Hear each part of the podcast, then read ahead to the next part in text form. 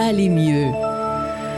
Daniel Richard de Phobie Zéro, bonjour. Bonjour Charles. On parle d'anxiété ce matin, accompagnement, en fait, pour euh, des, des, gens qui vivent avec des gens qui, qui ont des enjeux, des défis hein, à relever au niveau de l'anxiété. Donc, on parle de ça ce matin. Oui, dans le fond, ça concerne comment mieux vivre avec une personne qui a des troubles anxieux. Pas toujours facile. Non, pas toujours facile à se mettre dans sa peau et à comprendre ça. Oui, on est porté à être moralisateur. Donc, je partage ici quelque chose. Là. On est porté à être moralisateur. Dis-moi d'un mot, quand j'avais ton âge, c'était de même, c'était de même. Il faut faire attention à tout ça. Hein. Oui. Daniel. Puis la première chose, évidemment, ça serait l'écoute. Mais avant, me permets-tu de parler de l'écoute empathique? Oui. Oui, l'écoute empathique. Bien sûr. Ben oui, je te permets de parler de Phobie Zéro. Depuis quand je t'empêche, Daniel? C'est vrai. Euh, donc, Phobie Zéro est une organisation communautaire à but non lucratif qui vient en aide aux personnes qui souffrent de troubles anxieux et de troubles mhm. obsessionnels compulsifs. Euh, qui, on existe depuis tant de temps, puis on a aidé plus, plus de 20 000 personnes à démystifier, comprendre puis maîtriser les troubles anxieux.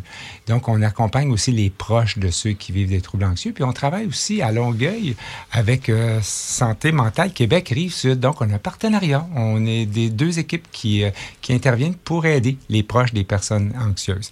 Puis, dans ce cadre-là, on a Nathalie Lefebvre qui est avec nous aujourd'hui. Alors, je te laisse la présenter. Ben oui. Fond, comme Nathalie Lefebvre, vous êtes travailleuse sociale. Bonjour d'abord, Nathalie. Bonjour.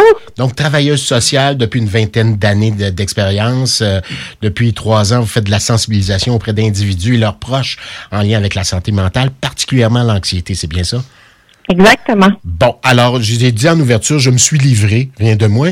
J'ai dit, bon, il y a des enjeux, je suis pas tout seul, hein. Il y a bien des parents qui vivent avec l'anxiété, avec des gens qui ont qui, qui, qui, qui vivent avec l'anxiété de performance, euh, anxiété euh, euh, aussi dépressive. Il y, a, il a bien des formes d'anxiété. Puis on est toujours porté à alléger l'affaire, à dire, euh, oui, bon, c'est pas si grave que ça. C'est pas, dans mon temps, moi, quand j'avais ton âge, je me souviens très bien. Puis c'est pas, tu vas voir, tu vas passer à travers. Alors que c'est peut-être pas la meilleure des façons d'accompagner. Hmm. C'est vrai qu'il y a toutes sortes de niveaux d'anxiété. Hein. On en parle beaucoup dans la société en ce moment avec les enjeux de santé mentale, tout ça.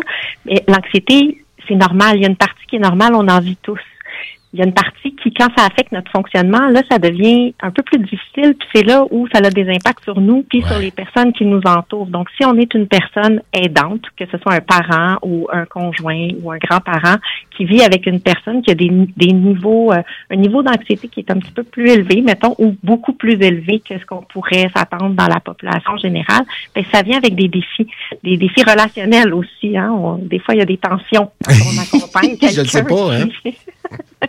qui vit avec ça. Mais je voudrais juste que les gens comprennent qu'on ne parle pas nécessairement ce matin obligatoirement d'un trouble anxieux. N'importe quelle situation euh, chez qui euh, l'anxiété devient très élevée, que l'intensité émotive devient vraiment élevée, puis que la personne est, est comme plus ou moins fonctionnelle. Elle n'est pas disponible pour ce qui l'entoure. Elle est chargée. C'est de ça qu'on parle aussi. Ça peut aller jusqu'à un trouble anxieux, mais pour que les gens puissent se reconnaître dans la population, on a tous des gens autour de nous qui sont plus sensibles à l'anxiété. obligatoirement même euh, diagnostiqué avec euh, des médicaments. C'est pas de ça qu'on parle. C'est vraiment l'anxiété comme telle. Là, de dire, ben, là, fais attention à ce que tu dis. Là, les, les fils sont en train de se toucher. Et, c'est un peu ça là aussi. oui, puis les préoccupations qui viennent avec l'anxiété, des inquiétudes. Donc, les gens sont plus ou moins sensibles à l'inquiétude. Puis aussitôt que c'est une sensibilité un petit peu plus élevée, ben des fois on peut voir là, que les gens, euh, on n'est pas capable de les rationaliser, hein, de dire ben voyons, c'est pas si grave que ça. Ouais. Si on dit ça, qu'est-ce qui arrive si on dit ça à une personne C'est quoi tu peux pas toi à ma place. C'est un peu ça qu'on se fait dire. Exactement. ouais, et c'est pas ça, pas ça qu'on veut se faire dire, et on le dit pas pour ça, on le dit pour aider. Et il y a, y a tout un travail d'écoute à développer, Nathalie, si je me trompe. Oui, puis l'anxiété peut nous faire vivre beaucoup d'impuissance, un sentiment d'impuissance qu'on soit la personne qui souffre d'anxiété, puis qui sait pas comment sortir de cette émotion-là qui est vraiment désagréable et inconfortable, ou qu'on soit la personne qui est proche, qui regarde la personne souffrir, puis qui dit mais mon Dieu, c'est pas nécessaire que tu souffres autant que ça, c'est pas si grave que ça la situation, donc on veut trouver une solution pour comme enlever l'inconfort qui vient avec l'anxiété. Quand dans le fond, on peut apprendre de ça. C'est en parlant d'écoute qu'on va voir qu'est-ce que ça peut nous apprendre quand on est face à quelqu'un qui, vit une intensité d'anxiété. Euh, oui. Comment on peut l'accompagner dans ça? Puis on n'est pas obligé de conseiller. Hein? Je dis quand on écoute, je, reviens à mon expérience personnelle. ne serait-ce que de faire parler, d'écouter. C'est pas obligé de déboucher sur un conseil casse-pied. Ah, j'aime tellement ça ce que vous dites parce que c'est souvent ce qu'on essaie de faire en premier. Tout le monde. Ah, on veut trouver des solutions, on veut aider l'autre. Fait que là, on se met en mode solution. Oui, trouver la phrase à 100 000 qui va faire en sorte que l'autre personne va être illuminée tout d'un coup. C'est pas de même que ça marche. Bon, ben là, ce matin, on va se mettre dans une autre position. Si on pense chacun d'entre nous, quand on vit une situation difficile, qui nous fait vivre une, une émotion, peu importe laquelle, qui est inconfortable, c'est quoi la chose dont on a le plus envie quand on va vers une autre personne? Je, dirais, je dirais, peut-être que je suis un peu fleur bleue, je dirais euh, un sourire, un beau regard, euh, simplement un geste, un geste d'accueil. Oui, donc une qualité de présence, que ce soit la posture qui démontre que, hey, je t'écoute là, puis je t'entends, c'est c'est ce que tu vis maintenant, aujourd'hui. Que ce soit un geste que l'autre accepte, il faut, valider que l'autre est, d'accord avec ben ça, mais un câlin ou se rapprocher si c'est quelque chose qui est possible. Mais ça peut être simplement de valider avec la personne qu'on on, a bien compris ce qu'elle nous partage. je comprends que là, ce que tu as vécu aujourd'hui, c'était offensant, ça ne s'est pas passé comme tu voulais. Donc, juste montrer à l'autre qu'on a entendu, qu'on la voit, on est conscient que c'est un moment qui n'est pas facile. Oui, puis qui n'est pas à côté d'un superman, d'un surhomme, d'une super femme. Là. Elle est juste à côté d'un autre humain qui est là, euh, à côté. Oui, puis je vous mets au défi à tout le monde de l'essayer parce que c'est vraiment puissant d'offrir un petit moment où on est juste en, en présence avec l'autre sans chercher dans ma tête qu'est-ce que je pourrais dire pour trouver une solution, qu'est-ce que je devrais faire pour l'aider.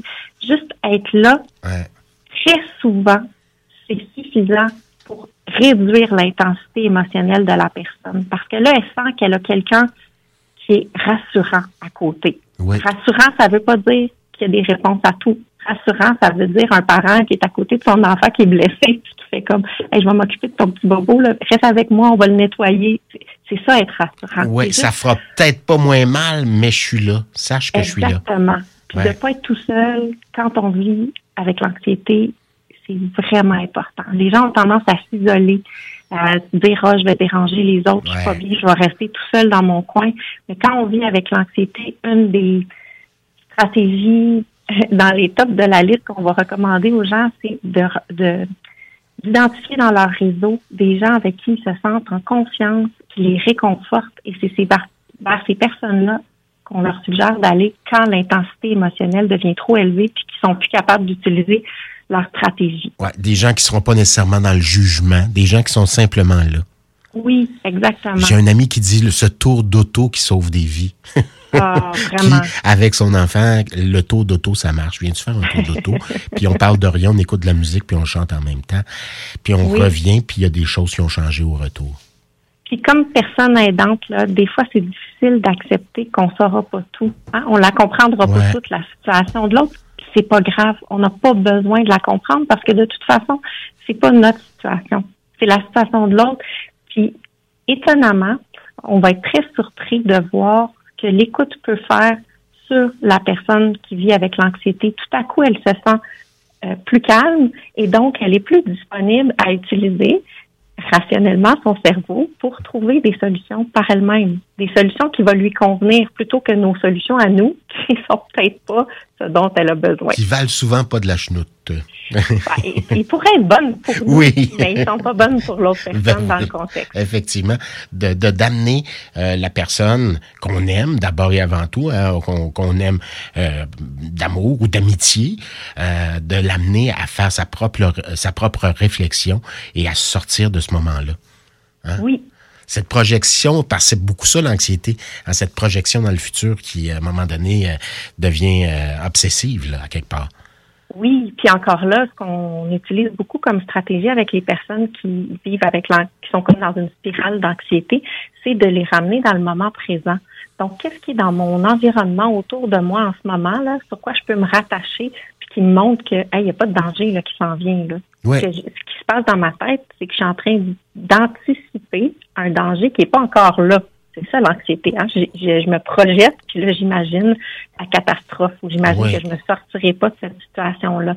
Donc, d'avoir quelqu'un près de nous qui est une présence rassurante, accueillante, à la limite peut-être même réconfortante, ça aide la personne à revenir dans l'instant, ce qui se passe maintenant, puis à décrocher un petit peu de la spirale d'anxiété. Ben, tout à fait. Lui rappeler que sa tosse est en train de refroidir, ça fait la job des fois aussi. Oui, exactement. Oui, tout simplement. Ben, merci Nathalie, c'est très éclairant. Merci aussi Daniel Richard. Quelque chose à rajouter? Oui, juste, euh, je conclurai en disant que parfois, donc si on a l'impression de ne rien faire pour l'autre quand on ne propose pas de solution, dans le fond, l'écoute, ça en est une solution pour l'autre. C'est peut-être l'affaire la plus facile et la plus difficile en même temps, hein, Nathalie? Je suis entièrement d'accord parce que c'est la plus difficile pour quelqu'un qui voudrait donc aider puis faire disparaître le problème. Et c'est la plus facile si on se met à la place de la personne qui vit l'anxiété puis qui fait comme je, je, suis pas capable de te le dire ce dont j'ai besoin, mais c'est juste d'une présence rassurante en ce moment. Alors, moi, je vous donne rendez-vous demain soir, ceux qui sont disponibles. Euh, dans le fond, on a un groupe d'entraide de Phobie Zéro à Saint-Hubert, euh, dans la salle de l'église, là, sur chemin Chambier, au 5310 chemin Chambier. Je vais être là, moi, demain soir aussi, pour euh, vous accueillir. Puis ça donne, c'est un moment pour pouvoir parler de l'anxiété, pour pouvoir apprendre sur l'anxiété. Donc, vous êtes invités. Puis je rappelle aussi que pour les 14-25 ans, tous les mercredis soirs, comme ce soir, on a des groupes d'entraide virtuels gratuits. Ils ont juste à s'inscrire sur un formulaire, ils peuvent participer ça peut faire beaucoup de bien. À ne jamais sous-estimer les rituels dans ce genre de choses-là.